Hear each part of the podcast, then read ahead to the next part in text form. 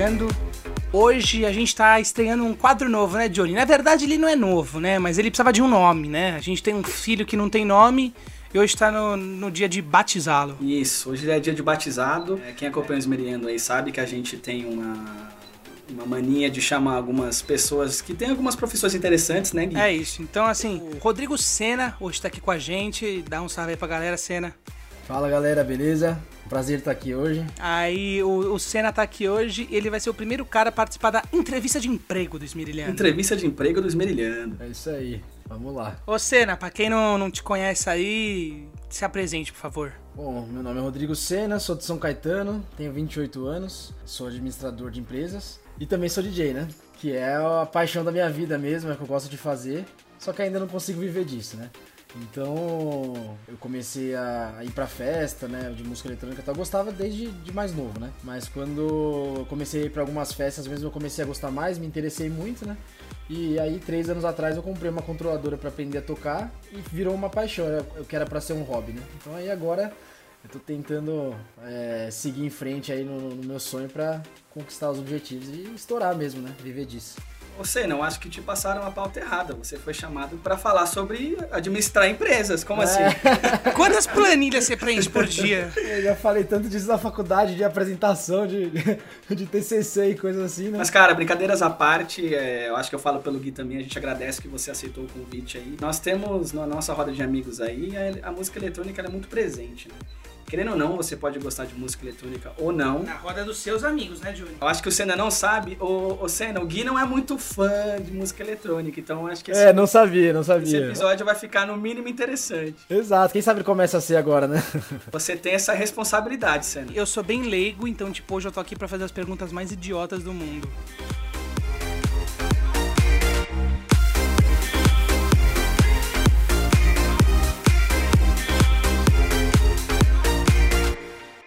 Sempre me questionei, né? e Acho que foi esse um dos motivos que eu e Gui nós quisemos convidá-lo. Que, meu, como é que é? Quais são as dificuldades dessa profissão aí, né? Que quem vê de fora deve achar que é só glamour, né, Senna? Eu acho que não deve ser, né? É que tem uma, uma ideia, né? O pessoal tem uma ideia, assim, às vezes, do DJ. É o cara, ah, ele fica escolhendo umas músicas lá, não faz muita coisa, né? Leva um computador lá com o negócio pronto e, e pronto. E, e também, assim, o pessoal meio que vê o DJ lá na frente e fala, ah, o cara tá lá, tá fazendo praticamente nada, né? Porque não é, você não tá tocando um instrumento e tudo mais, né?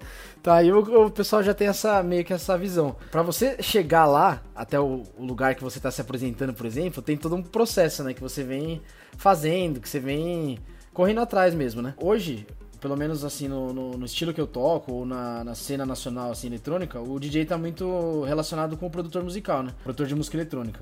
Então, é dificilmente, não que não, não, não é uma regra isso, né?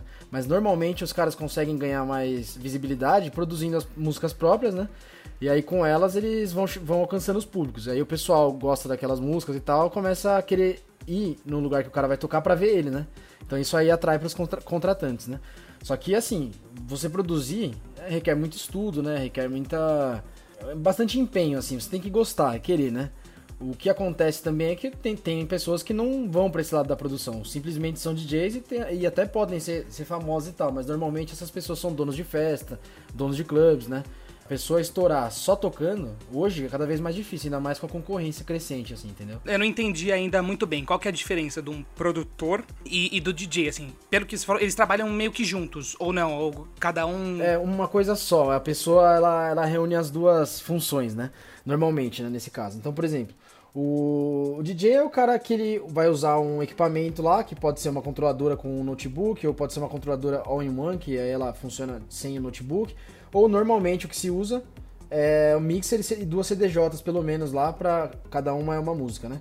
E o mixer pra você fazer a mixagem mesmo entre as, as músicas.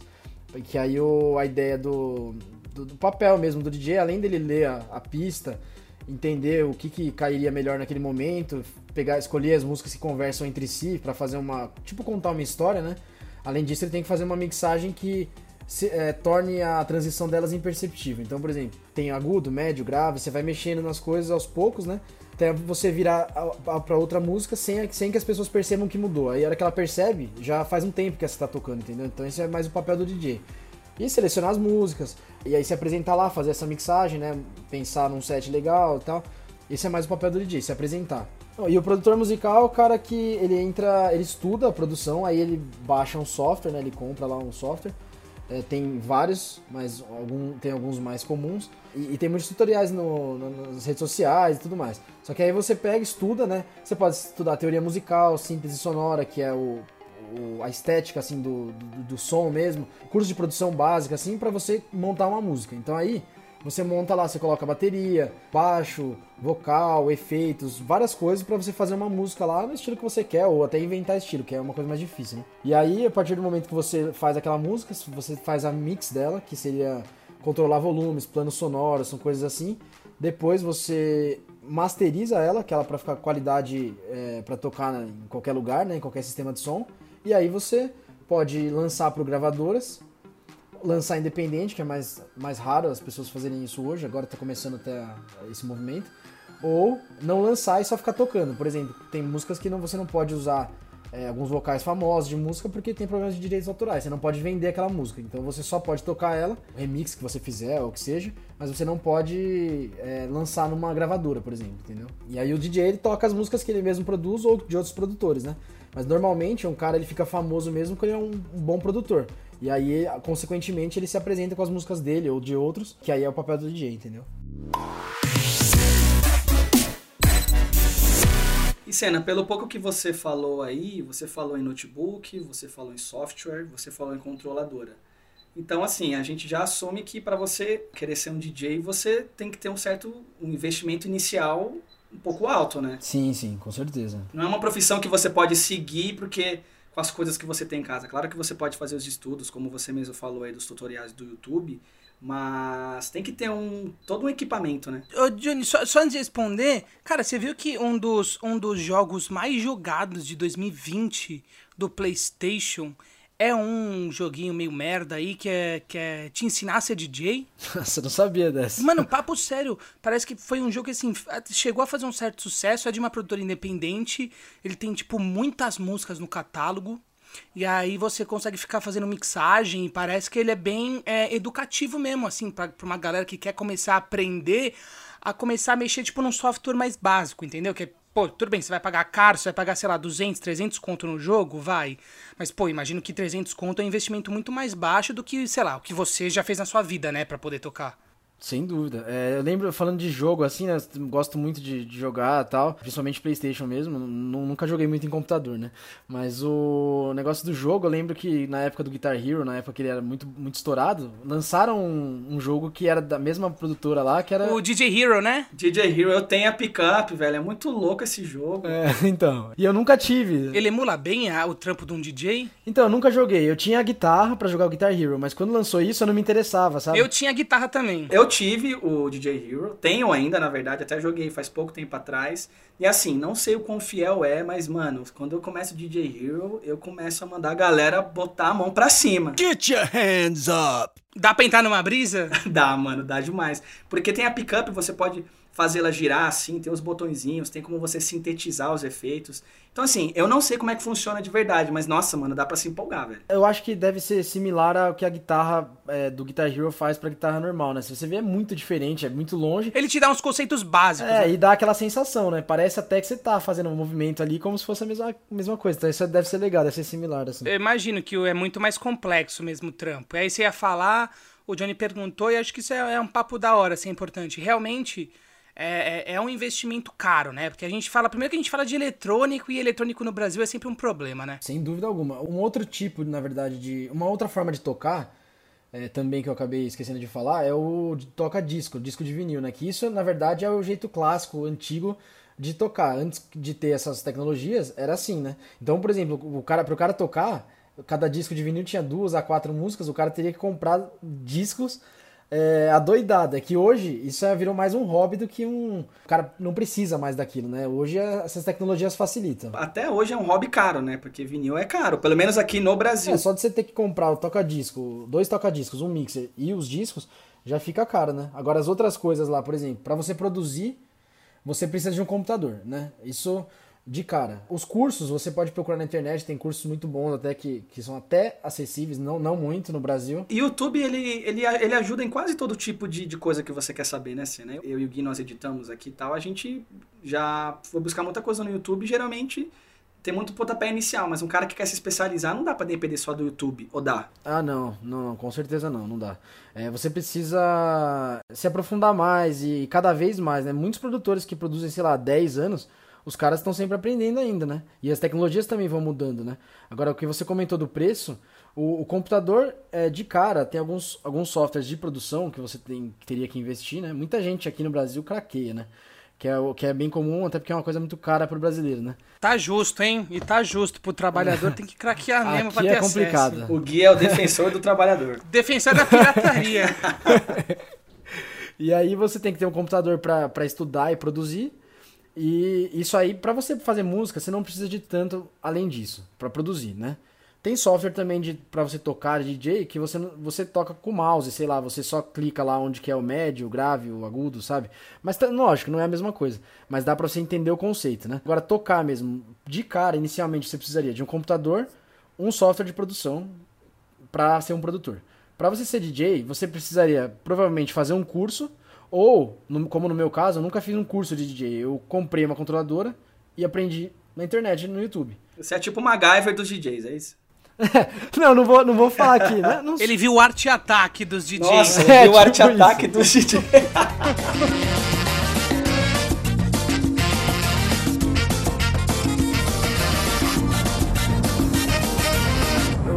fiquei muito apaixonado de cara, assim, pelo negócio, né, quando eu comecei. Então, tanto que eu lembro que na época eu falei até pra minha namorada, eu gostava muito de, de festa, de música eletrônica e tal, e eu me interessava em estilos, em entender mais, em...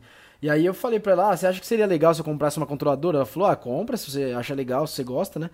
Comprei, e aí eu me apaixonei absurdamente, assim, pelo negócio, sabe? Eu, fiquei, eu ficava brincando e tal, e aí eu fiquei muito frenético, assim, em procurar vídeo e ver grandes DJs, que é uma coisa que eu gosto muito de fazer hoje. Por exemplo, quando eu tô correndo na esteira lá, eu tô assistindo os DJs tocando, eu gosto de ver vídeo, não só ouvir set. Porque aí você vê, às vezes, o que, que ele tá fazendo. Tem, tem um- alguns DJs que tem uma câmera em cima da CDJ, você consegue ver o que, que ele tá fazendo. E eu ficava muito vendo aquilo. Então eu aprendi um monte de técnica, desenvolvi muita coisa.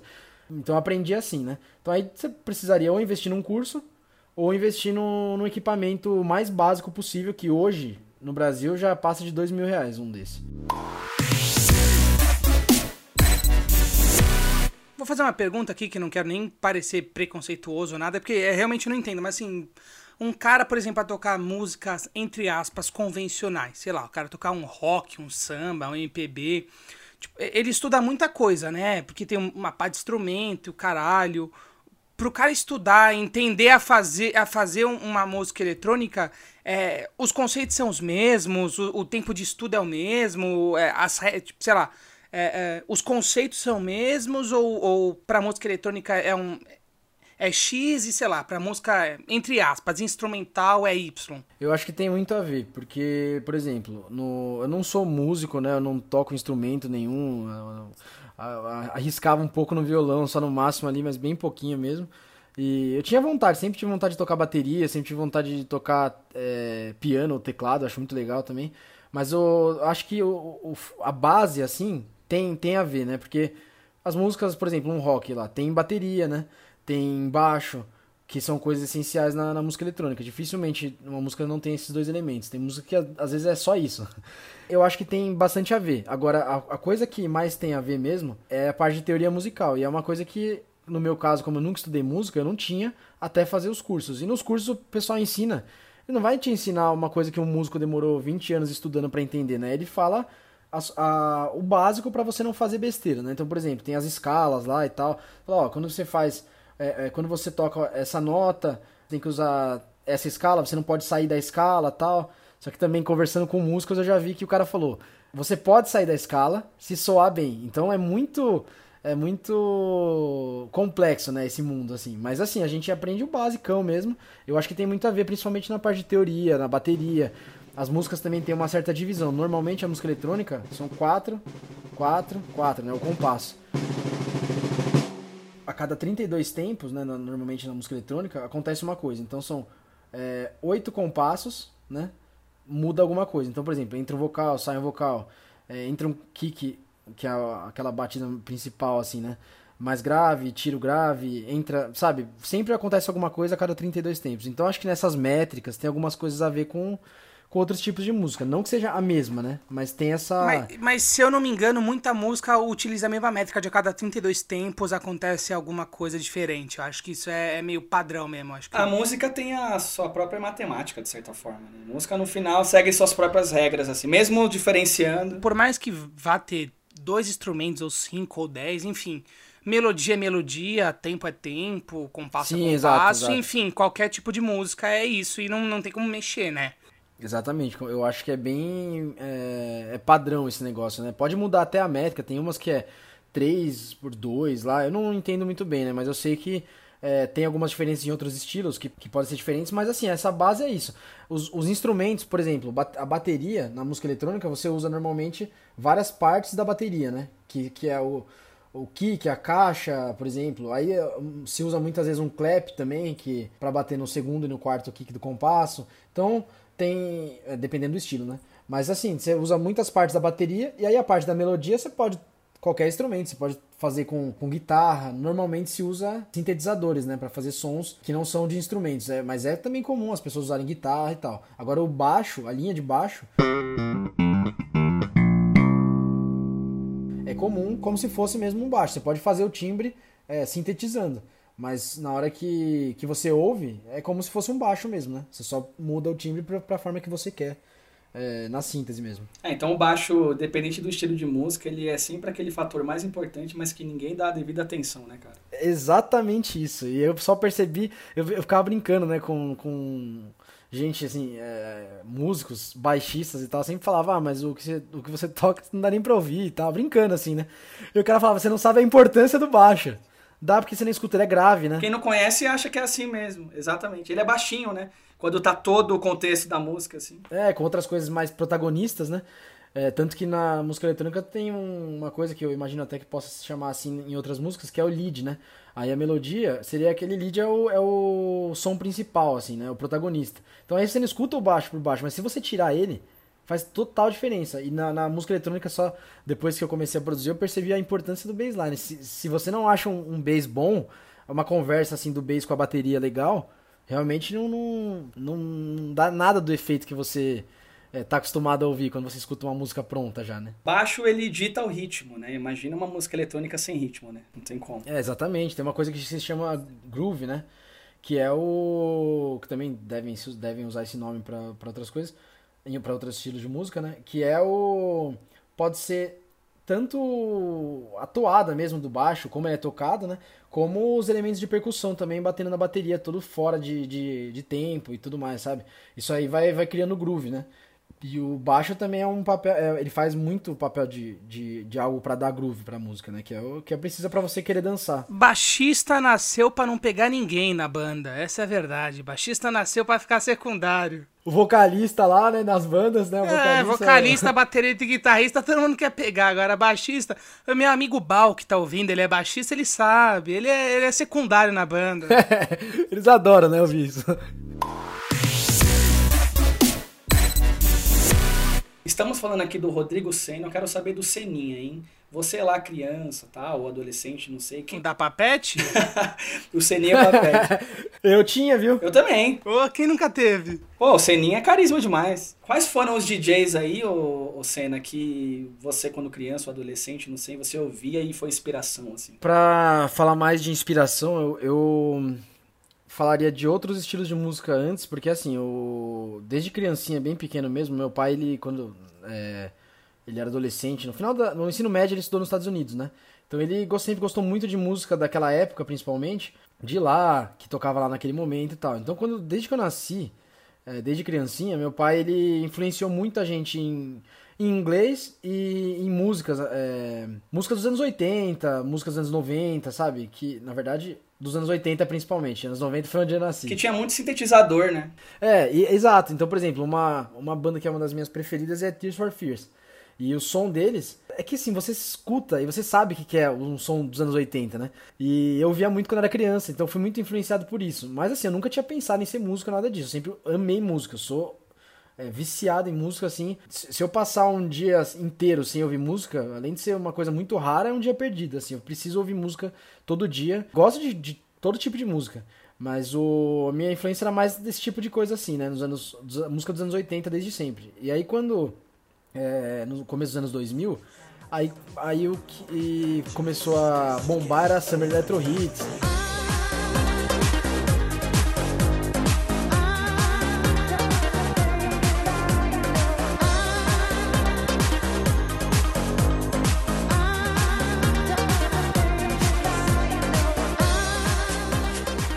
Caralho, aí você desenterrou, hein? Mas essa era é, fera. Da... Acho que todo mundo ouvia esse daí na época, né? O 1, 2. Caralho, é, teve até, sei lá, versão 15, 16, os caras foram lançando, mano, top. Você tava em 2003, versão 2010, você falava, caralho, como assim? Os caras estão 7 anos na frente. Exato. Mano, todo ano tinha, velho, da hora. Essa, essa, era uma fase boa da vida, hein? Era, era mesmo. Nossa, eu gostava muito. E assim, eu ficava, sei lá, jogando Winning Eleven lá e ouvindo Summer Electro Hits. Essa era a minha vida, era isso. Então. Fazendo one two. É, exatamente. Mas assim, o, o Summer Electro Hits eu parei de assim, depois do, sei lá, do quinto, assim, eu já não nem ouvi mais tal. Só que o, prim, o primeiro, o segundo, o terceiro influenciou muito, né? Tinha uma música de um DJ que chama Eric Prydz, né? Que chamava Call on Me. Que ficava Call on me, call on me, call me, call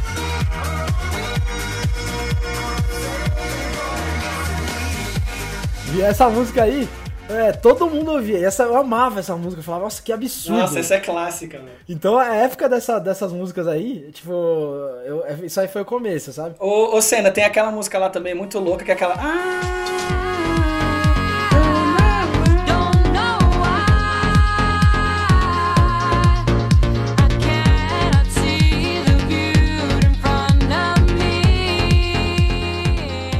É, exatamente, era tudo nessa época, né? Então todo mundo gostava, né? Eu acabei de puxar aqui uh, todas as músicas do Summer Electro Hits Volume 1, 2005. Nossa, esse é o melhor de todos. Começa com Can You Feel It? É, eu lembro perfeitamente. Esse começo, principalmente as cinco primeiras ali. Porra, velho. Aí tem várias músicas que eu não conheço. Mas tem Smells Like Teen Spirit. Nossa, meu. É, uma versão, né? É, tem Seven Nations Army. Com certeza, se eu ouvir várias aqui que eu não sei de nome, eu vou lembrar. Tem uma que o Latino cantava uma versão brasileira também, que aí tem a versão, ah. não sei se é da Romênia. É uma coisa assim. Eu já falei que o Latino é o maior é, produtor audiovisual do Brasil, da história. é, o cara tem história, tem que respeitar, né? Ô Gui, você diria que o Latino é o baixista do Brasil? É, olha lá. Nem fodendo, você é louco.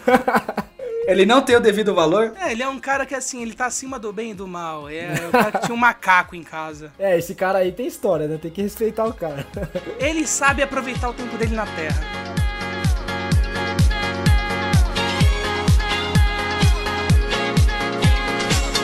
surfando nessa onda do Summer Electro Hits aí, aí é uma pergunta pessoal do Johnny. Achei que você ia surfar na onda do latino. Não, a onda do latino você surfa e você nem percebe. Mas o, o Senna, o quanto que o Daft Punk te impactou, assim? Porque pra quem ouve aí sabe que, puta, eu sou apaixonado, velho. É ruim isso aí, hein? só, só vai irritar Olha, o Gianni. com certeza, Daft Punk, acho que qualquer pessoa que, que gosta de música eletrônica, ou nem precisa nem ser DJ, né? É, admira, né? Porque eu, eu, lembro quando era pequeno, assim, não tão pequeno, mas eu lembro quando falaram, quando revelaram quem eram os caras e tal, todo mundo queria saber, né? E te faziam várias zoeiras de, ah, vai revelar o Daft Punk, tirava lá, era dois atores famosos e tal, então o pessoal zoava bastante com isso. Mas o Daft Punk, ele meio que mudou a história, né, da, da música eletrônica. Porque a música eletrônica, assim, para mim começou, pelo que eu entendo, começou, sei lá, nos anos 70 lá, é, depois do disco, assim, o, tinha o Kraftwerk, né? Na Alemanha. E esses caras meio que, que faziam um som experimental tá? e começaram a partir dali, né? E, e aí a, a, outra revolução mesmo foi com o Daft Punk, na minha opinião, né? Tanto que é, tem, um, tem um documentário deles chamado Daft Punk Unchained que mostra que é, na opinião de vários especialistas da música eletrônica, que a música eletrônica ela era muito famosa, mas ela era nichada, né? Ela era de nicho. Sim, com O certeza, Daft Punk meio que destruiu isso com One More Time, por exemplo. Quem não conhece One More Time?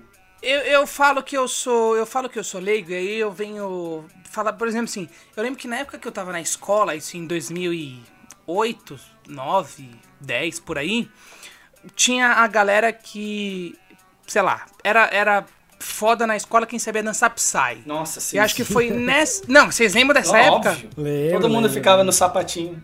Isso, pra mim foi essa época que eu, que eu me. que eu, tipo, eu tive, acho que, o primeiro contato com música eletrônica, que era na época do Psy. Pra mim, foi ali que surgiu a música eletrônica. Eu juro por tudo que eu não sabia que antes. É, Nunca tinha ouvido, né? não, nunca. Tipo assim, pra- quem me conhece, desde pequeno eu sempre fui pagodeiro e sou sambista, pagodeiro, caralho. Eu não, realmente não manjo. E aí o primeiro contato que eu tive foi nessa capa do Psy.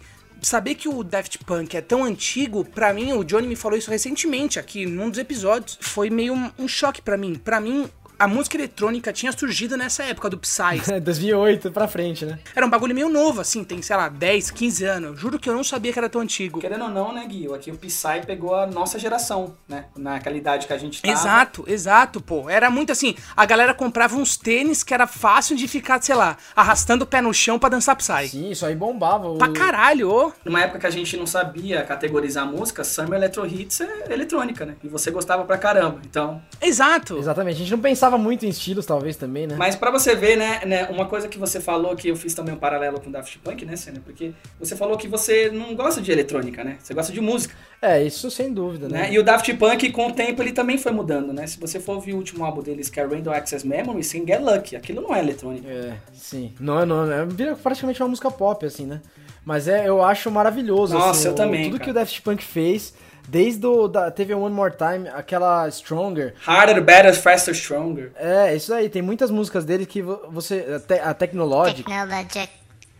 Technologic. Technologic. Technologic. Buy it, use it, break it, fix it, crash it, change it, melt, É, o vocal é bem famoso, né? Então, assim, tem muitas músicas que eh, você fica, ah, nossa, de onde será que o cara tirou esse vocal? De onde será que o cara se inspirou? Aí você vê que tudo saiu do Daft Punk, praticamente, sabe? Você fala, nossa, esse vocal é do Daft Punk. É meio difícil, né, classificar música, né? Pô, às vezes você ouve uma música que você fala assim, Pô, mas o que, que é isso aqui, né?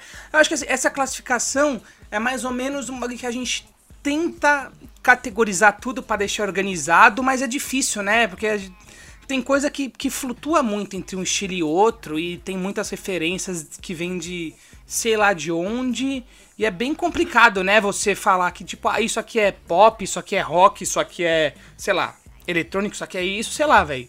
Só você ver, pô, por exemplo, hoje você vai ver, sei lá, velho, Tiaguinho faz música com tudo quanto é gente que o pessoal acha que é uns pagode da hora e quando eu olho aqui eu falo, velho, se aí é pagode é. pagode, eu prefiro morar em Júpiter, velho. É, bem assim, hoje em dia as músicas, principalmente de rádio, né? Estão virando, por exemplo, é uma música pop, você não sabe mais. é, ah, é a Anitta Tudo é pop, sei né? lá, com, é, aí você pega um cara que é do pagode, um cara que. A Anitta, que é, sei lá, do funk. é, aí um cara que é, sei lá, o. é, Jason Derulo, sei lá, esses caras que, tipo. Qualquer coisa, a né? Snoop Dogg, tipo, junta tudo. E aí vira um estilo que, que é meio que sempre parecido e você não sabe o que é. Mas assim, na música eletrônica, esse negócio de distinção de gênero é mais forte ainda. Isso meio que começou porque assim, você quando toca as músicas, você não pode simplesmente. Você teria que comprar a música em algum lugar, né? Você, se você, por exemplo, é, pega a música do, do YouTube, sei lá, e baixa do YouTube, que, que é ilegal e tal, isso daí é uma. A música não tá na qualidade melhor. Então se você chegar a pegar essa música e tocar num sound system muito bom, vai sair estourado, vai sair tudo, as frequências vão estar zoadas, entendeu? Então, tipo, não vai estar na qualidade boa. Normalmente o produtor que ele faz a música, ele ganha, né, um, uma porcentagem das vendas, né? E essas músicas, é, ele vende em algum lugar, normalmente pelo Beatport e normalmente com a gravadora. Então ele não ganha muito, muito dinheiro com isso, mas ele lança pela gravadora, a gravadora, vamos supor, pega 40%. O Beatport pega, sei lá, mais 20. Não tô falando os números exatos, né? Tô dando um exemplo. E aí sobra 20 pro produtor. Aí é, a música, sei lá, custa 1 dólar e 50. Você vai vendendo as músicas no Beatport. Então, pra você saber que, que estilo de música que você... Por exemplo, eu gosto de tocar tech house, eu vou procurar os tech houses que tem lá no Beatport, que tem praticamente todas as músicas lá. É, aí você procura lá por estilos também, né? Pode ser por artista, pode ser por várias formas, mas por estilos. Então o Beatport ele vai criando subgêneros. Então, por exemplo, antes era ah, house. Aí depois fica progressive house, afro house, tech house, é, deep house, minimal house, micro house. Tem muitos house, entendeu? Tipo, e aí você vai criando subgêneros. Há- Muitos produtores de DJs não gostam disso, mas eu sinceramente eu gosto. Porque eu acho, às vezes muda um pouquinho só é, a estrutura, da, da- do- o estilo mesmo do, do som da música, o timbre, sei lá, os timbres usados. E, e tem diferença. Então, por exemplo, antes eu falava ah, tech house, só que tem tantos tipos e estilos de tech house diferentes que quando tem subgênero para mim facilita, entendeu? Na minha pesquisa. Então, não acho uma coisa ruim isso, mas, por exemplo, música pop, com certeza é muito mais difícil é, hoje para mim, não sei se é porque eu não me aprofundo nisso e na eletrônica eu me aprofundo, né? Para entender, para categorizar também, né? Mas ah, para mim é tudo pop. não sei dizer o que, que é cada coisa. A gente nem perguntou, mas você que, que, que vertente ou que estilo, não sei como chama falei, eu sou completamente leigo de, de eletrônica você toca. Complementando a pergunta do, do Gui aí, e como é que você chegou nesse estilo específico? Quando eu comecei a ir em festa de música eletrônica, e engraçado que eu tava né, comentando do Summer Electro Hits, e eu não, não, não imaginava ir em festa, tanto que um pouco depois começou a ter aqueles é, Skull Beats, tinha várias festas bem grandes assim de eletrônica em 2010, 11, e eu nem, tinha, nem pensava em ir, sabe? Eu tenho amigos meus até que eu conheço hoje que iam nessas festas. E aí eu vou lá no. Eu ia, sei lá, festa de qualquer coisa menos eletrônica. Quando eu comecei aí, foi só em 2016. E aí meio que descobri um mundo novo, assim, né? Eu não sabia que existiam esse tipo de festa, essas, essas festas. E aí eu fui lá numa, numa Soundtrack Boa, que, era uma, que é uma festa que é bem, bem popular, assim, bem... Muito grande, assim, no Brasil, né? Eu já fui. é, Ela é recente, né? Eu, é, de 2016 a- foi o primeiro festival dela, acho que ela é de 2015 ou 14. E aí eu vi o Vintage Culture lá, que é, pra mim é, é o cara, tipo, entre os DJs produtores, a galera critica muito, porque o cara ah, quer muito comercial, quer modinha, quer não sei o quê. Mas eu acho que é, foi o cara que, meio que assim, por conta dele que eu comecei nisso. Então eu tenho que respeitar sempre, entendeu? Mesmo se for pra um. Se hoje eu não gostar mais do som dele, eu ainda gosto. Eu, não, eu tenho que respeitar da mesma forma, né? A expressão que o pessoal usa muito é chacota. Ah, esse cara é chacota. Ah, esse cara é modinha, entendeu? Tipo, então eu já não acho isso legal, ainda mais depois que eu comecei a tocar e produzir. Aí eu acho pior ainda, porque o cara tá trabalhando, né? Independente de, de ser um estilo que a pessoa gosta ou não, ele fez um trabalho. Aí o cara fala, nossa, isso aí é muito ruim. O cara nem entende do que ele tá falando e ele quer falar que é ruim aquilo. Na verdade, às vezes tá mais trabalhado que a música que ele gosta, entendeu? Estilos mais comerciais de música vão ser sempre criticados. E ó que eu sou um cara que critica pra caralho quem faz música comercial. Eu sou chato pra caralho com isso. Então assim, esse cara que critica aí o vintage, talvez se eu gostasse muito de eletrônica seria eu. Eu sou chato mesmo e é, é foda. Eu, eu sei reconhecer a qualidade do produto. Porque assim, eu, eu imagino, pô, o vintage é um cara dos mais famosos que tem, certo? Aqui no Brasil, sim. Pô, não tem como negar isso. Você pode não gostar do estilo dele, pá, mas você não pode falar que a música do cara é uma merda. É, exato, não é à toa, né? O cara é bom. Ô, Senna, você que tá do outro lado aí, quero saber sua opinião, porque eu acho que nós ouvintes, acho que é muito fácil criticar uma pessoa que faz música modinha, entre aspas, porque vende mais e não sei o que, isso, aquilo.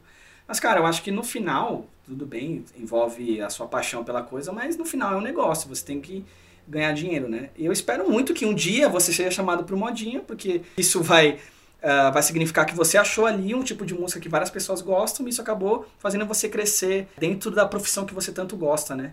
Isso não é uma visão meio inocente das pessoas? Como eu tava falando essa, essa coisa de, de você criticar o cara pro lado que ele escolhe ir, né? Tem uma, uma, uma motivação aquela decisão dele, né? Se, por exemplo, as pessoas criticam o Alok porque ele é muito comercial e tudo mais, eu já fui em, em show do Alok que eu achei muito ruim mesmo. Porque ele começa a tocar outros estilos de música que não são nem eletrônica. Só que ele, ele fez essa escolha e o Alok, a carreira dele é impecável. Tipo, é um exemplo de carreira assim perfeita, né? O cara fez tudo certo. Por isso que ele tá do tamanho que ele tá hoje. Então, é, eu gostar ou não do, do estilo dele é irrelevante. Mesmo que o Alok não vai se importar com a minha opinião. O Alok tá fazendo, tá ganhando dinheiro dele lá tal, e a carreira dele é, é admirável. Tipo, você não vê o cara envolvido em polêmica, em nada. E nesse mundo tem muito cara envolvido em polêmica também, né? Tem uma, uma ideia, né, por trás da, do- daquilo. E tem muito trabalho por trás também. Então, o caso do Vintage é assim, é, ele é muito criticado porque, ah, virou modinha, porque, ah, faz só música comercial, faz música pra rádio. Só que tem, ele tem as escolhas dele. Tem cara, eu entendo, é, e eu acredito também, porque eu amo música eletrônica, então eu entendo o que, que o cara quer dizer, que ele fala assim, ah, o cara então ele abandonou as raízes pra, pra ir pra um lado comercial. Mas é como você falou, é um negócio, é uma profissão. Ele tem o direito de fazer isso da forma que ele quiser, e você conduzir a sua carreira da forma que você quiser também, né? Mas eu acho que é tão errado essa cobrança, velho. Tam- Eu também acho. Quem não se adaptou por conta da fama? É um papo muito sério, assim. Por exemplo, quantos funkeiros da nossa geração não foram lançados no Furacão 2000? Quantos deles ainda continuam fazendo show, cantando músicas da época do Furacão 2000? Nem funk, às vezes os caras cantam mais, né? É, é- é isso que tá, velho. Pô, a Anitta foi lançada na porra do Furacão 2000, Ludmilla foi, Valesca Popozuda foi, todo mundo foi, caralho. Tipo assim, ninguém mais canta música assim. Porque, velho, pra você crescer, você precisa atingir um público maior, mano. E assim, e não adianta reclamar e chorar. E você precisa também se adaptar, né? É óbvio. Você pode morrer com as suas convicções, velho. Não são as suas convicções que vão colocar comida na sua mesa, mano. Se o cara achou um nicho ali pra fazer o trampo dele com algum bagulho que pode ser que ele não goste tanto, mas que ele consegue se adaptar, qual que é o problema? A Anitta, eu tenho a impressão que ela é muito adaptável. Ela se adapta sempre, então ela tá sempre no topo. É meio Alok, que a gente tá falando do Alok, velho. Pode, pode reclamar do que, que for, mas, mano, às vezes aquele cara que tá conhecendo música eletrônica hoje prefere ouvir o Alok do que, sei lá, velho, alguém mais famoso, porque às vezes a- batida tá mais pesada, tá muito mais forte. Tipo, o cara pode ser que é demais, velho. O Alok ele faz um trabalho de trazer gente pra música eletrônica, que é muito importante, apesar de das pessoas, porque na eletrônica as pessoas muito- é, gostam muito de falar às vezes que eles são underground. Conhece só o artista que ninguém conhece. Ah, isso aqui que é bom. Aí você vê um artista que tá um pouquinho famoso e o cara fala já, ah não, isso daí já é modinha. Mas, Senna, eu acho que é isso em toda a vertente, velho. É, pode ser. Eu sou assim com pagode, por exemplo, eu sou chato assim. Às vezes eu fico zoando meus amigos e falo, puta, vocês só conhecem isso aí, vocês não conhecem uns bagulho mais foda igual eu. Mas é normal, acho assim. Sim, é bem isso, é bem normal mesmo. O cara que é mais hardcore, ele não gosta do cara soft. E uma coisa que a gente tem que entender que é difícil, pra quem gosta de um tipo específico de música, é que, assim como tudo na vida, a música vai mudando, né? Óbvio. O gosto do Gui do pagode, ele não combina mais com Menos é Mais hoje, por exemplo, mas é o que a galera de hoje gosta, e isso vai mudando. E E, o que eu ouvi há 10 anos atrás, eu não ouço hoje. Exatamente. Tá ligado? A gente vai mudando os nossos gostos. E é uma coisa meio que óbvia, né? Mas não parece. Se nós mudamos, a música tem que mudar com a gente também, né? O problema é que nós gostamos de, digamos, muito música, a nossa nostalgia, a nossa infância. Então a gente quer que a música fique parada com a gente. Aquela época que era boa, né? Exatamente. Assim como várias coisas da vida, né? essa, essa ideia de underground aí e tal, esse negócio que eu não que eu fui assim, né? Eu sempre me incomodei quando os caras eram muito assim, mas eu já fui também o cara de ficar falando, ah, não, mas esse cara aí é modinha e eu gosto disso daqui. Só que depois que eu comecei a produzir, eu falei, não, eu vi o que, que tem por trás de tudo, né? E eu, eu entendi, por exemplo, hoje eu tava. eu acabei não, não falando os estilos, né? Que eu gostava lá do Vintage e tal. Ele, ele tocava um som que eles chamavam de Brazilian Bass, né? Que a gente na época chamava de Deep. Ah, era o Deep. Deep House. E, na verdade, Deep House não é aquilo, mas a gente chamava assim na época, né? E aí eu fui mudando tal, fui pro. é, fui gostando de outros estilos, eu comecei a gostar muito de techno. Techno mais reto. Tem techno mais melódico também, então eu gosto do techno mais reto. Então eu comecei a gostar primeiro muito disso. E depois eu fui é, conhecer Tech House, que é um som também que é muito bombado em Ibiza, na Inglaterra, na Espanha, na Inglaterra principalmente. E aí virou a minha, essa virou a minha paixão máxima. É, então é o que eu amo de verdade, é o que eu toco. Tech House tem muita, muita variação dentro dele, tem muitos mais comerciais, por exemplo, o Fischer com a luz Init, acho que praticamente todo mundo já ouviu. Nossa, o Fischer era da hora. O Fischer era da hora. É, e é, ele é um, assim, o cara mais comercial do Tech House que tem. E o, tem uns caras lá que já são bem mais underground e tal. Eu, eu gosto de, de tudo praticamente, mas eu não toco muito os, os comerciais. Até porque um cara pegar e ficar tocando só os hits, tipo, no começo e tal, beleza, mas é uma coisa fácil isso, né? O legal é você fazer uma pesquisa de achar músicas legais que ninguém ouviu e mostrar pras pessoas. Você, tipo, num set, ou, é, você- assim, pelo menos eu quando monto meus sets, né? Eu toco mais tech house mesmo, mas eu também gosto de tocar techno e tal. Se for falar um estilo é tech house.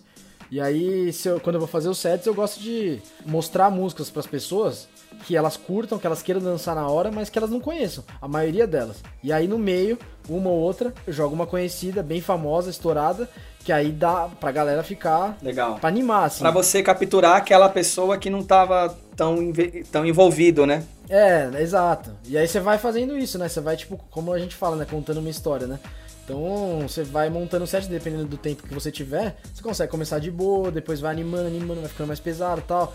Depois você solta uma famosa, tipo, que a galera canta junto, sei lá, pode até ser assim, né? Depois você vai pra um lado mais underground e você vai fazendo assim. Então, pra mim, o legal é justamente isso, você mostrar, e acho que é bem papel do DJ isso, você mostrar músicas que que a galera não conhece, mas que ela quer ouvir. Tipo isso.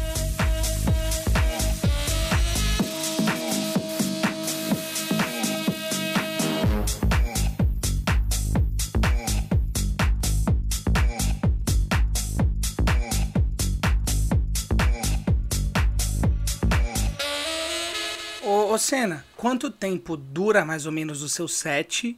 E quanto tempo você demora pra montar um set? O set depende muito da festa, né? O, um set padrão normalmente demora é, é de uma hora e meia. Mas eu, se você toca uma hora, às vezes é meio. é muito pouco, sabe? Não, não dá pra você deixar a música rolar quase até o fim, porque senão ela toma muito tempo, então você já não consegue tocar tanta. Só que você ficar cortando a música no meio, virando a outra já no meio, também não é muito legal.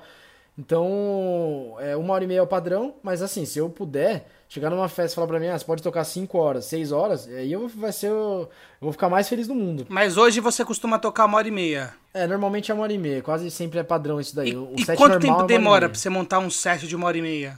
Então, eu tenho um repertório, assim, só de tech house, pra você ter uma noção, eu tenho acho que umas 1.400 músicas.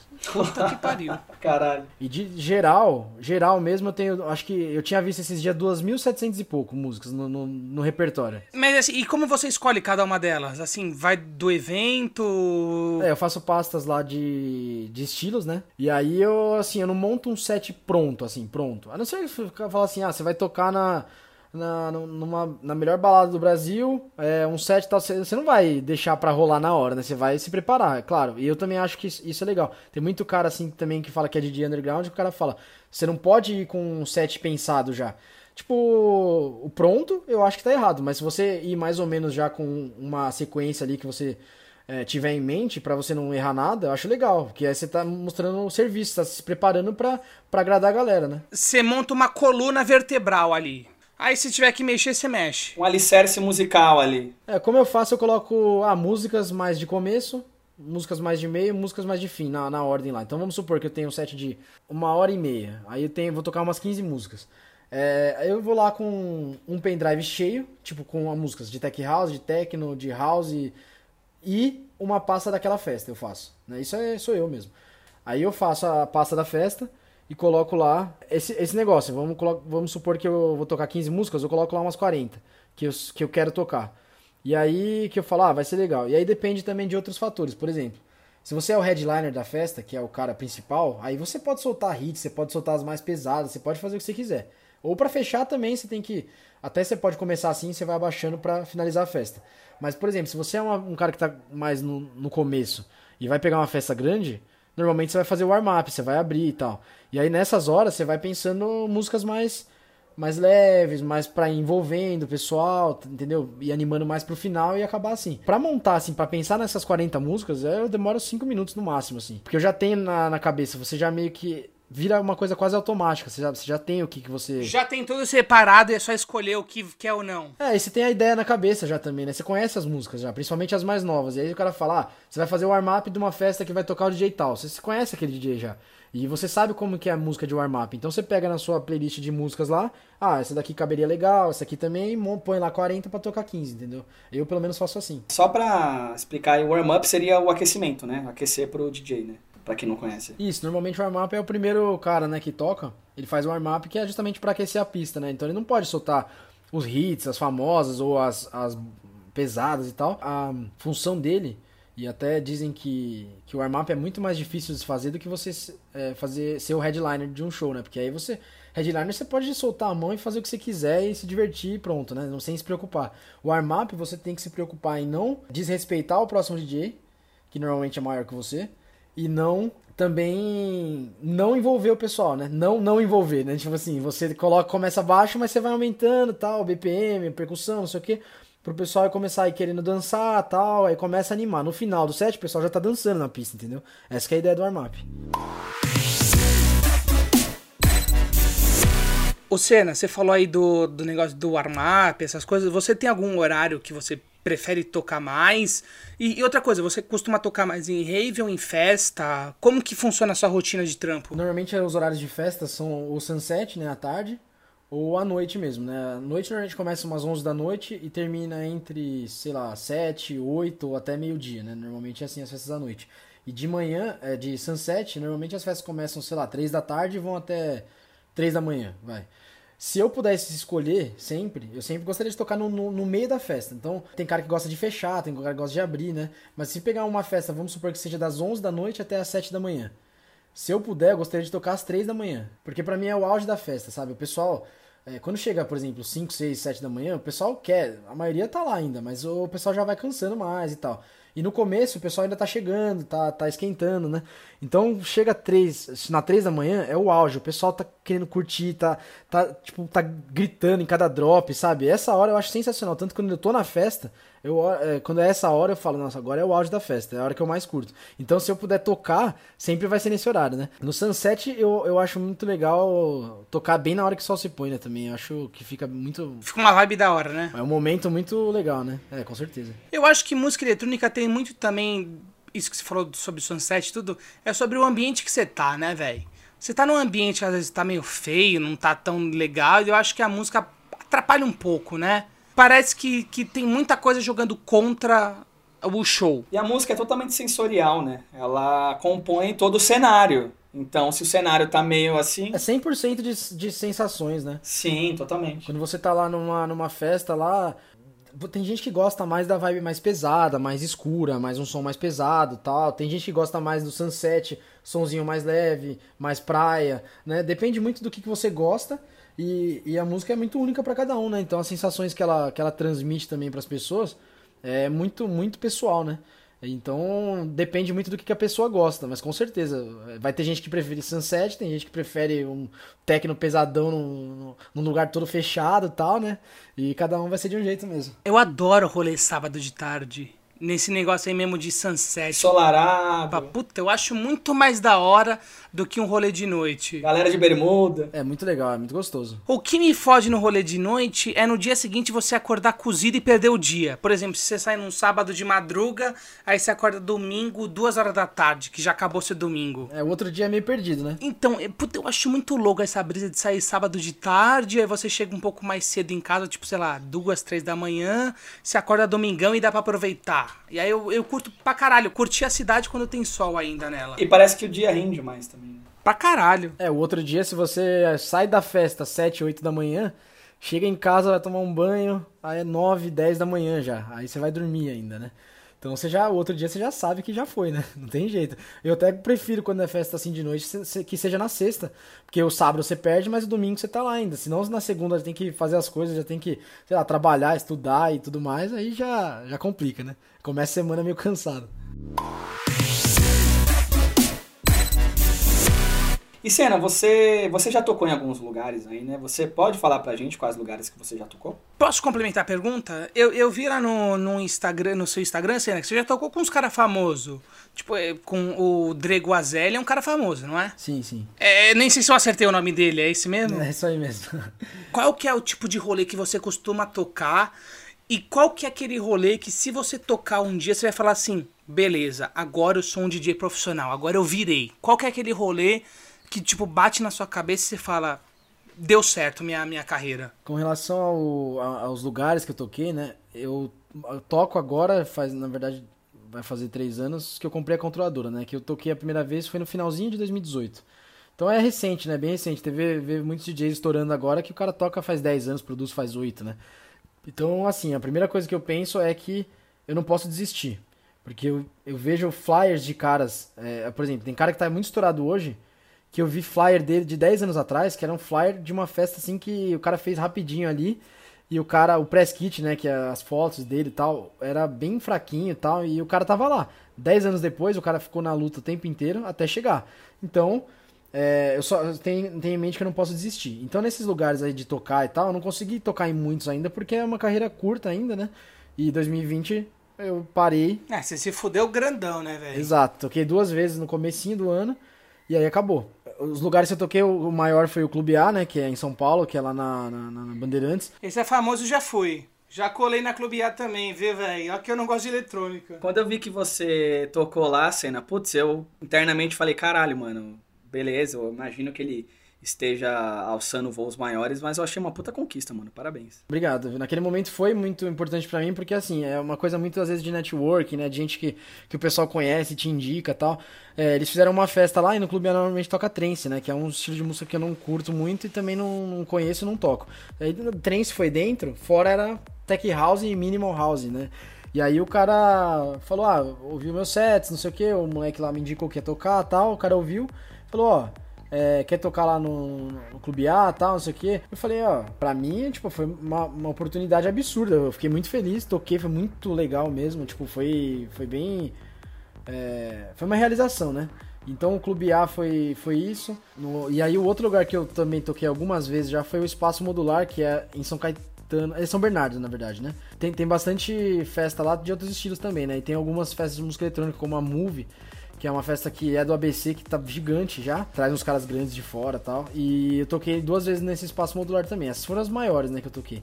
Mas o normalmente onde eu tocava era, às vezes era arrumava, tinha uma festa de eletrônica num bar, era tem tinha algum clube na Paulista pequeno lá, perto da Paulista que ia ter uma festa, mas normalmente festa é, antigamente tinha mais clubes, né? Tinha Clash, o 33. E saudade da Clash 33. Já fomos em todas, hein, Johnny? Que saudade, hein, mano? E hoje em dia meio que não tem mais, né? Não tem muito, muitos clubes mais. A, a moda virou festas. É, ah, é o nome da festa. Então, por exemplo, tem um, um cara que, chama, que é o Gus, que é do ABC. É um cara grande no ABC e tal. E ele, ele é dono da. É, então, ele é dono da ressonância, né? E essa festa dele estourou muito, é muito grande hoje, em São Paulo e tal. E aí a festa, a ressonância não tem um lugar. Então, ah, ressonância 5, ressonância 6. São lugares diferentes, line diferentes. Antigamente não, era o clube, tinha toda semana, né? Então a oportunidade de tocar em clube acaba diminuindo, mas de tocar em festas assim, é, é que acaba, acaba virando mais, né? E de realização, que você comentou aí de um sonho, é o The Edge, né? O The Edge é Putz, Dead é foda. A balada ou o evento? a balada, né? O- A balada The Ed. É, porque o Renato Ratier, que é o dono, ele também é sócio do Arung, que é o, clube de técnico lá muito famoso no, em Santa Catarina e tal. O The Edge é como se fosse assim, a, o templo do- da, da música eletrônica em São Paulo, né? Cara, eu já colei, mano. Eu achei insuportável aquele lugar. É, uma muitas pessoas não gostam porque lá é fechado. não, e outra, eu não gosto de música eletrônica, mas eu colei no rolê com os amigos meus, eu achei bizarro, assim, velho. Pra mim aquilo tava me consumindo, velho. É, e pra muita gente é assim mesmo, né? A vibe, né? Assim, o que acontece no. Se uma pessoa que não vai, não gosta muito de música eletrônica e tal, ela vai numa festa que é aberta,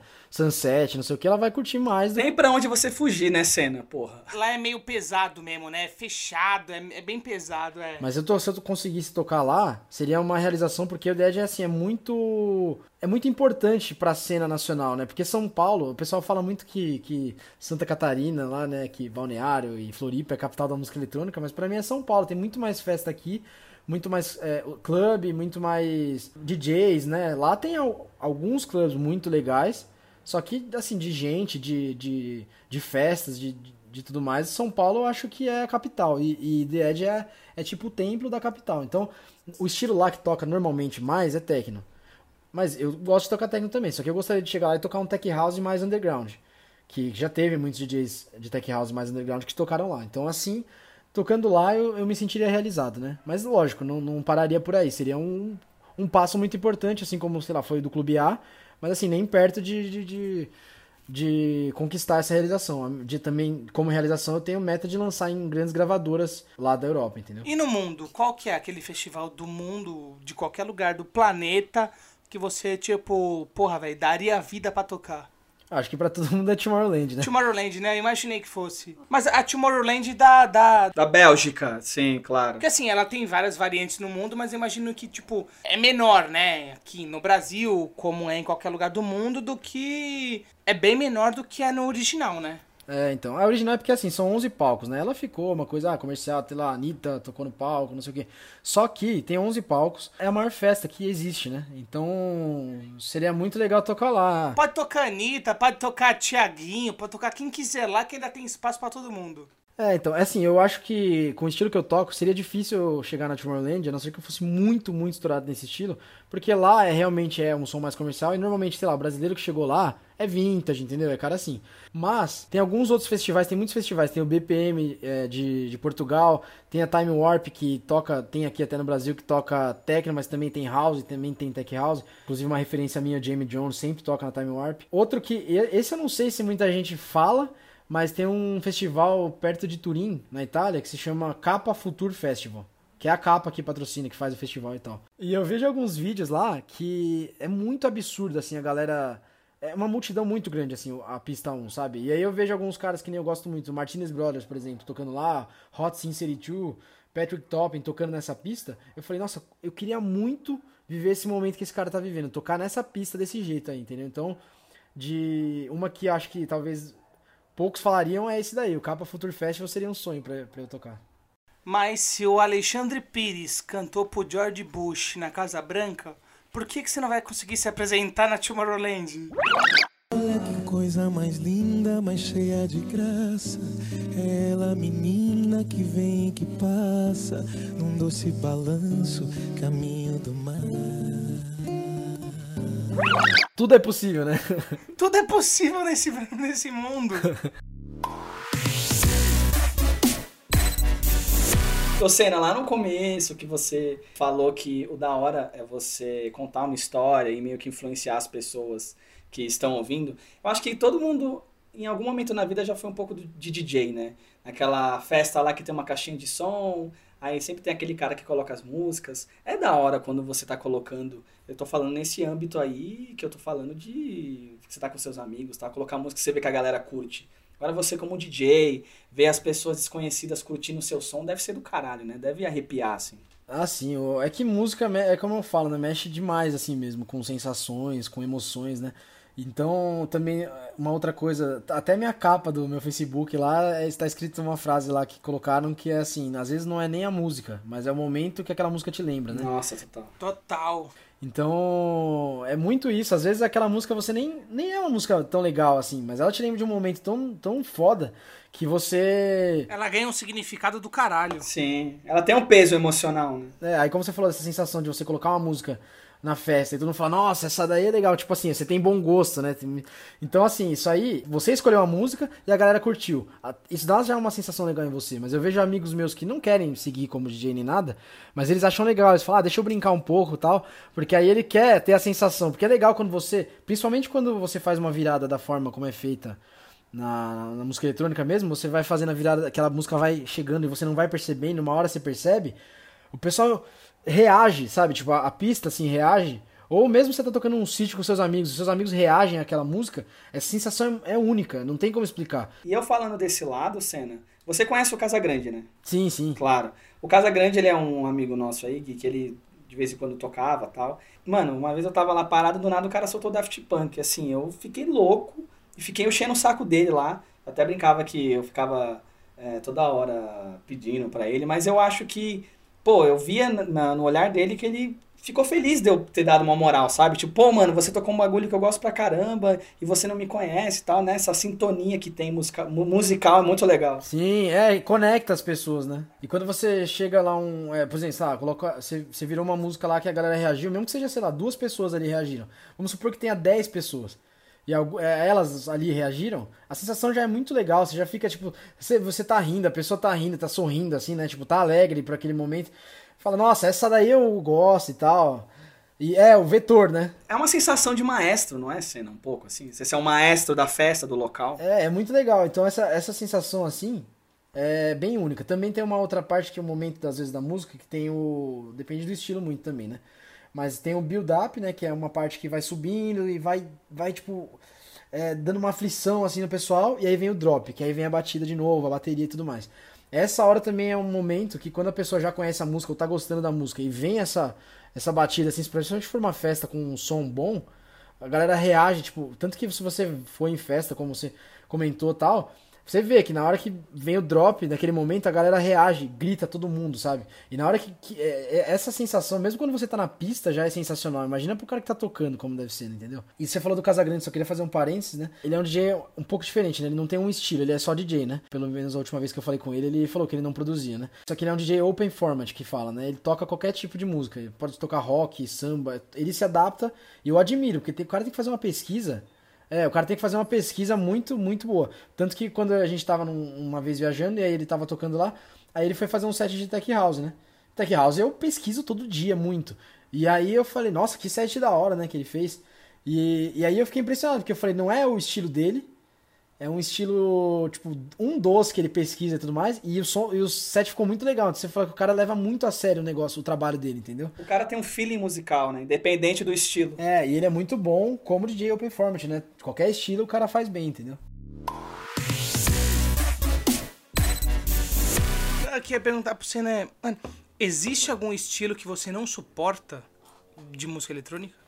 É, eu não gosto de trance, né? De forma nenhuma, assim. Não é um. Eu não, não tenho preconceito, respeito os produtores, respeito quem gosta e tudo mais, né? Antes eu tive uma época também que eu falava, não, isso daí é gostar de trance, não dá, não sei o quê. Mas eu não, eu não consigo ouvir, entendeu? Tipo, não consigo gostar. Por exemplo, uma festa assim de trance, eu não iria entendeu? Mas é porque não é que eu não respeite o trabalho dos caras, é que realmente não, não, não é a minha vibe, entendeu? Ô Senna, é no trance que tem a famosa farofada? Ah, vai tomar no cu, tem sim. Esse negócio de faro, farofa, né? Tipo, a galera fala de qualquer estilo isso daí. Os né? caras são farofa pra caralho. Tem isso no meio, né? Que os caras levam cadeira de praia e tudo mais, né? Tem um negócio assim, né? Puta, os caras são chato. O estilo que eu mais gosto é o prog reto, né? Aquele prog mais melódico, Sei, sei. que ele puxa um pouco mais... Você dorme com prog, Johnny? Não, não tem nem Tem como. amigo nosso que dorme ouvindo prog. Você já viu isso, cena? Nossa, aí. O cara coloca o prog na, na orelha e vai dormir. Pro cara dar, pra ter sono com, com o prog. Não queremos citar nomes, mas tem, tem, tem esse ser aí. Tem o maluco, mano. O maluco deve ter uns sonhos perturbados. pra caralho. Imagina. Mas o que eu mais gosto do trem, do, do prog, é aquele prog reto, né? Que é aquele prog mais melódico, tipo Typical Moon, que é um negócio um pouco mais... Ele é mais brisado, né? Ele é um negócio meio, não sei, puxa um pouco pro universo e tal. Ô, ô, Senna, teve um dia que o Johnny cantou essa música no karaokê e ela não tem letra. É verdade, eu coloquei no Não, karaokê. não é possível. É sério, Ele velho. Ele fez só colocou sons, no né? karaokê essa música, esse arrombado. Eu fiquei puto Nossa. com ele. Ô, ô Senna, ele ficou puto, mas geral lá no karaokê ficou pulando, então... Ai, tá vendo? Mas Funcionou quem que então, vai no né? karaokê pra pular, velho? O cara colocou uma música sem letra no karaokê. Eu, eu fui O visionário cara tá nessa. indo pra cantar, né? É, então, diferenciado, né? Diferenciado.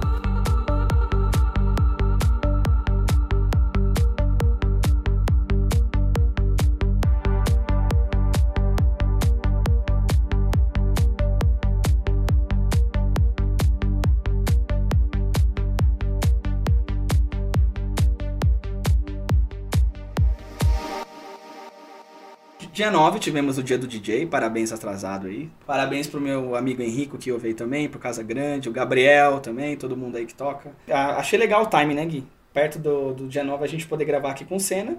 E a gente jogou lá no Instagram uma caixinha de perguntas e cena.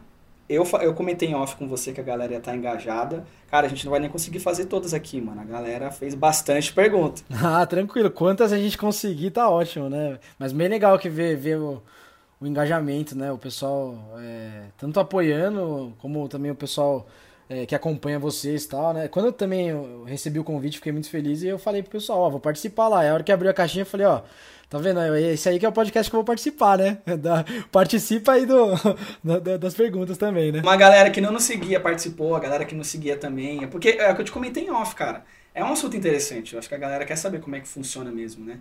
E posso começar aqui, Gui? À vontade, meu amigo. Bora lá.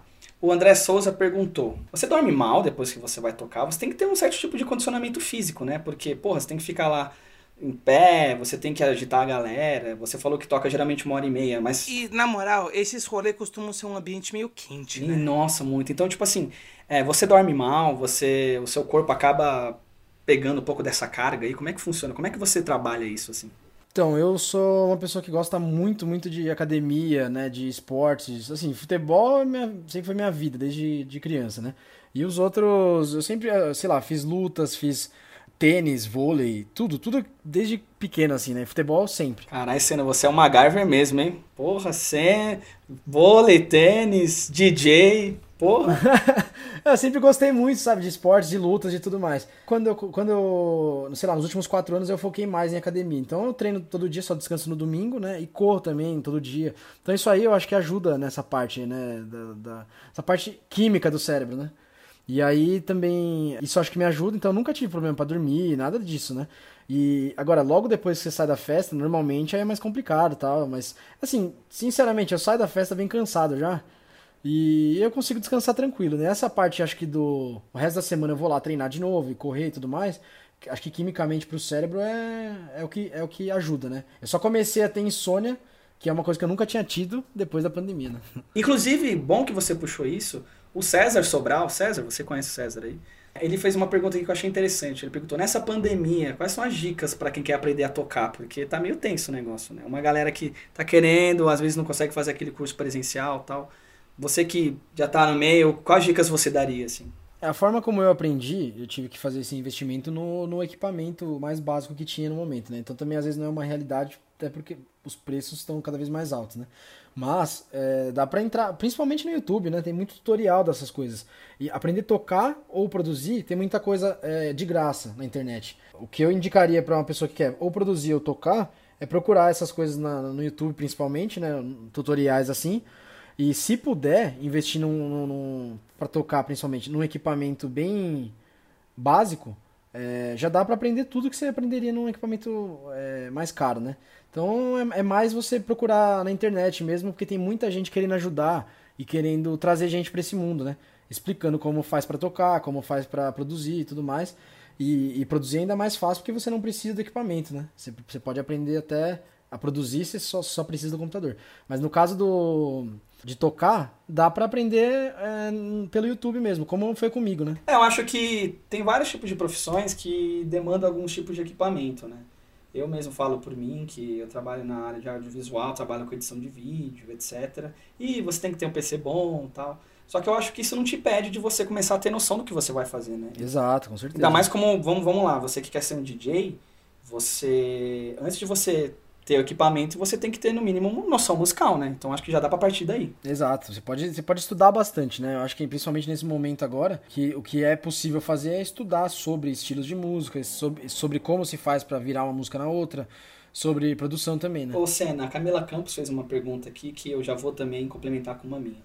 Ela perguntou como foi a aceitação da família com essa profissão. E aí eu já complemento perguntando: tem um preconceito? Nossa, velho, parece que o cara, tipo, sei lá, mano, se assumiu nômade.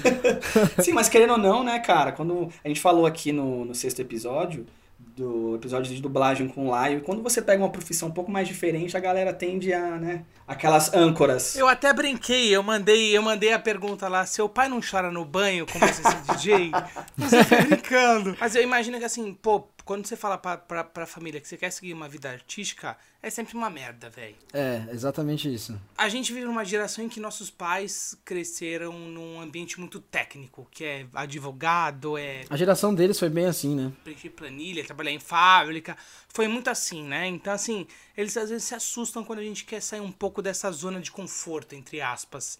Então, acho que é da hora se perguntar, se responder também como é você falar com a sua família sobre você querer ser DJ. Acho que na geração dos nossos pais foi muito condicionada a esse tipo de pensamento, né?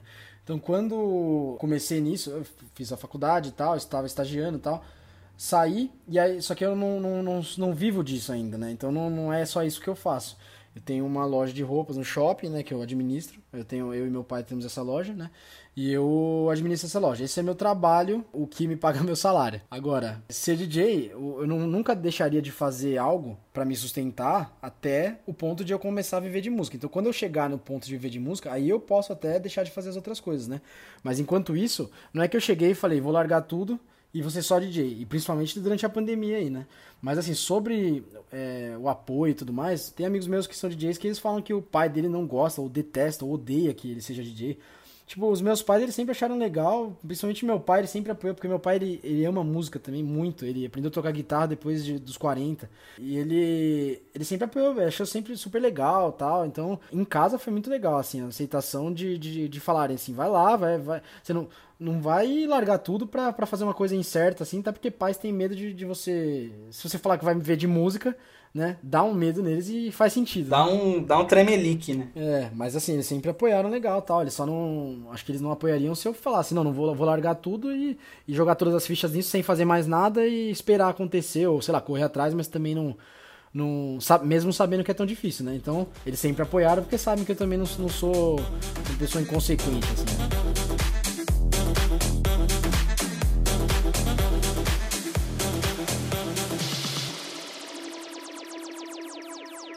A Carol fez uma pergunta que é a seguinte, Senna. Você tocaria algo que você não gosta só porque tá na moda? Olha, eu tocaria. Ah, gostei, hein? Sinceridade, velho. É isso aí mesmo. É isso mesmo. Eu já toquei uma música, tem uma música que até vou falar o nome, é que é de um cara bem famoso de tech house, chama Michael Bibi, né?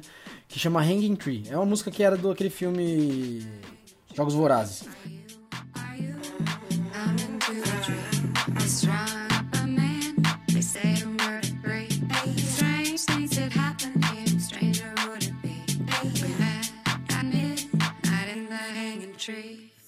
E aí ele, ele fez um remix dessa música lá e eu nunca gostei dessa música.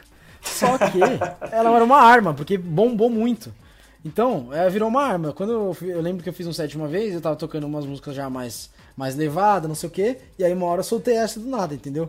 E aí o pessoal fica, nossa, tipo, comenta, às vezes lá no SoundCloud, no set salva, ou no, sei lá, mesmo se for na festa, a pessoa, nossa, essa daí é brava, não sei o quê. A música que você menos gosta é a que o pessoal mais se envolve, né?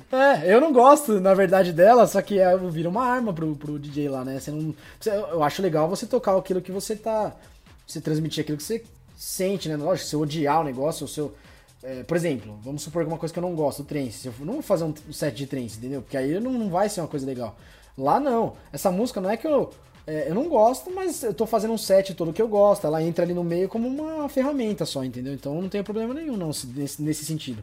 Agora, se for muito extremo, não, realmente não gostar mesmo do estilo e tudo mais, aí não, né? Cena, no final eu acho que você tá tocando pras pessoas também, né? Você não tá tocando pra você. Então você. É, exato. Mas tem uma conexão, sabe? Cê- Você ah, tem, sim, que ter, claro. tem que ter a sua. a sua. O que você sente ali, né? Mas também é, pra, pra, pra galera curtir também, né, claro. Ô, ô, Johnny, eu tenho uma pergunta. Manda ver. Qual que é a diferença, por exemplo, um DJ de eletrônica e o, o DJ de funk? Tipo, DJ GBR, DJ Tzinho. Eles são DJ mesmo? Eu acho que esses caras também são produtores, né? Eu acho é que eu não, não, não acompanho muito o cenário funk, mas é, eu acho que nem, por exemplo, eu lembro que na época, tem uma época que eu gostava e, sei lá, tinha. Eu não lembro o nome dos caras, mas era o DJ tal. E aí, tipo, os caras falavam, ah, vai se apresentar o DJ tal de funk. Aí ficava, ué, mas não é o cantor esse cara, ele é só o DJ. Só que na verdade, depois que eu descobri que esse DJ aí é o cara que produzia a música que- daquele cantor. Então, vários hits, às vezes, que o cara produzia, são, são desses produtores de funk. Então, pelo que eu. pouco que eu sei, eu admiro o trabalho desses caras aí, produtores de funk, porque os caras são bons mesmo. É um, só um estilo diferente, entendeu? Mas os caras trabalham e estudam e desenvolvem a síntese ou a bateria e tudo mais da mesma forma, né? Do, do que um DJ de música eletrônica. Então esses caras são produtores e eles fazem a música. Então, por exemplo, que você escuta aquele. é, fica batendo algum synth, uma bateria, batendo tal, é o produtor, que normalmente ele coloca lá como DJ alguma coisa, que é o que fez, né? Esses são, na verdade, os caras que fazem o trabalho duro. Às vezes o cantor lá, ele, ele fica só mais cantando e o, o cara que fez a música é esse DJ aí, entendeu? É, da hora, da hora. Não sabia mesmo, assim, porque, pô, hoje você vê que é muito cara no funk que, que se denomina DJ de vez MC. É, eu queria saber qual que era a diferença, né? Eu acho que tem os DJs também que o cara pega as músicas e fica virando uma na outra, como, né, como tem em qualquer lugar. Não necessariamente ele é o produtor, também tem isso. Ele vai pegando hits e vai virando um no outro, né? Ele já fala que ele é o DJ de funk, só que ele não é produtor. Ô, Senna, aqui uma pergunta mais técnica pra alguém que porventura queira de fato começar aí a se aventurar nesse mundo louco. O Henrico Riso perguntou, perguntou não, né? Na verdade ele pediu aí uma dica pra, eh, de programa para produzir música e também uma controladora para iniciantes. Tem uma controladora com preço acessível? Então, é, normalmente as controladoras as, as mais comuns são as da Pioneer, né? Que é a é líder no mercado assim, de equipamentos. Até, existia uma controladora que chamava é, DDJ-RB, que foi a que eu aprendi. Ela não existe mais e agora no lugar dela entrou a DDJ-400. Só que essas DDJ, ela hoje assim, ela vamos vou falar em valores, é, era 1.500 reais na época, hoje já virou quase 3 mil, entendeu? Por conta do dólar. Então, A pandemia veio pra foder tudo, né, cara? Exato. E aí, assim, fica, fica inacessível.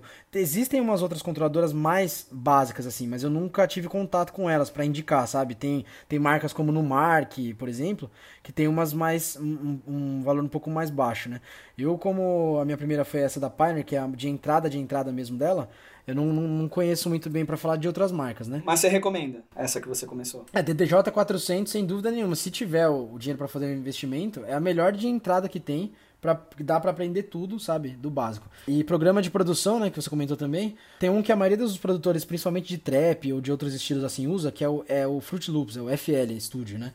Eu nunca usei ele, porque eu já quis começar direto no, no, no Ableton Live, que eu achava que mais produtores de eletrônica usavam. Na verdade, era uma coisa que eu achava só. E tem mais tutorial dele no YouTube, isso é verdade. O Ableton, Ableton Live é o que eu uso para produzir, mas tem Cubase, tem FL, tem o Logic Pro, que também é só para MacBook. Mas eu gosto de usar o Ableton Live e eu acho ele bem didático, assim. Pra mim, na minha opinião, tá- não sei se é porque eu tô mais habituado, ele é o melhor pra aprender já, porque é, muita gente às vezes que tá no FL, não que seja pior o FL, mas muita gente que tá no FL às vezes migra pro Ableton Live, entendeu?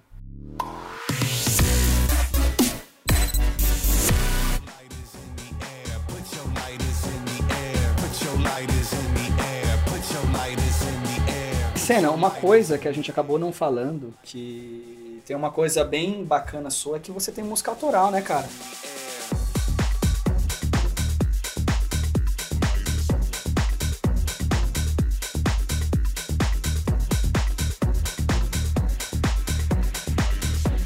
Enquanto a gente tá trocando esse papo aí, vocês podem reparar que tá tocando a música do Senna no fundo, hein?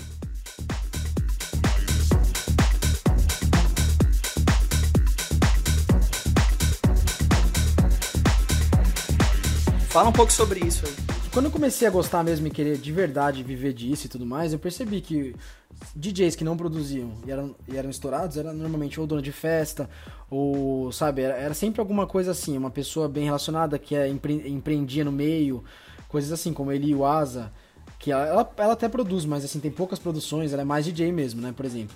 Então eu percebi que a maioria dos DJs, pra estourar mesmo, é, era com as músicas próprias, era produzindo, entendeu? Então eu falei, eu preciso estudar produção e eu já sabia que eu tinha que fazer isso. Eu só fui começar a fazer isso quando começou a pandemia. Então, quando lá em março eu entrei para uma comunidade do André Salata, que ele é para mim o melhor produtor de música eletrônica do Brasil, o melhor é, professor de produção de música eletrônica do Brasil, e ele dava aula de produção na EMB, produção de música eletrônica na EMB Morumbi. Depois ele saiu e ele vende esse curso. São muitos cursos, tem de síntese, de teoria, de é, mix, de master, de produção básica, tem de, de várias coisas, né? E aí eu comecei a estudar, e frenético, assim, eu fiquei de, de março até julho agosto, né? Minha loja estava fechada, fiquei só estudando, é, até julho. E aí eu fiz a minha primeira música, e assim, ficou tão ruim, que eu fiquei muito desanimado, né? Fiquei, falei, nossa, não é pra mim mesmo, eu acho, tal. Beleza, passou um mês, aí em agosto eu falei, não, vou tentar fazer de novo, mais uma outra. Aí saiu uma coisa muito melhor já que a, que a anterior. Aí eu falei, aí eu animei, mandei para alguns amigos de confiança que já produziam e tal. Os caras falaram, oh, nossa, parabéns pelo seu, pelo seu progresso de uma para outra. Olha só o salto que você deu, tal. Aí isso me animou muito e aí me inspirou. E aí eu fico fazendo, né? Tipo, estudando, estudando, estudando, produzindo, testando, fazendo coisa. Aí no final, é, aí naquele, naqueles próximos dias, eu acabei finalizando quatro músicas completas mesmo e não masterizei, né? A master eu não sei fazer ainda é, pretendo aprender. Mandei pro masterizador, ele mandou para mim elas e eu comecei a mandar para gravadoras. Inclusive eu tenho uma gravadora, a House One, que é bem pequena, né? É mais pra, pra lançar a primeira música do, do, dos caras e tal, sabe? Bem pra, pra, pra ajudar o pessoal a começar mesmo. Inclusive a minha primeira música saiu por lá, né? Então, planejei lançar a minha primeira música na House One e aí eu mandei pra, pra uma gravadora, outra tal. E aí é assim que funciona, né? Você manda pra gravadora, eles às vezes ouvem, às vezes não. Aí às vezes eles ouvem e não respondem, às vezes eles ouvem e, falam não, às vezes eles ouvem e aceitam. Que é o que a gente quer, né? Então eu tenho uma lista gigante de gravadoras, da menor para maior, e eu vou seguindo essa lista, vejo que, que música minha tá mais de acordo. Aí no dessas quatro, uma acabou saindo na House One, né? Aí eu lancei um EP, que o EP normalmente é de duas a seis músicas, né? Normalmente de. É que chama Extended Play. E aí eu lancei um EP de duas músicas numa uma gravadora portuguesa. E aí a outra foi assinada em março para lançar em junho dessas quatro. Enquanto isso, eu fui produzindo mais, né? E aí no final do ano eu fui, fui fazendo mais músicas, tá? Fui, fui estudando mais, claro. E aí agora eu tenho planejado, eu espero esse ano conseguir lançar no total 11 é, músicas. E claro, sem parar de produzir mais para ir lançando e assim vai, nunca mais parar, né? Cara, isso é muito foda porque é, eu acho que quase, quase todo DJ começa tocando música de quem já tá consolidado. E você conseguir lançar música autoral, eu acho que deve ser foda em qualquer tipo de, de estilo musical, né, mano? Então, porra, parabéns. Eu acho que criar música é um negócio muito louco. É muito legal mesmo e agradeço.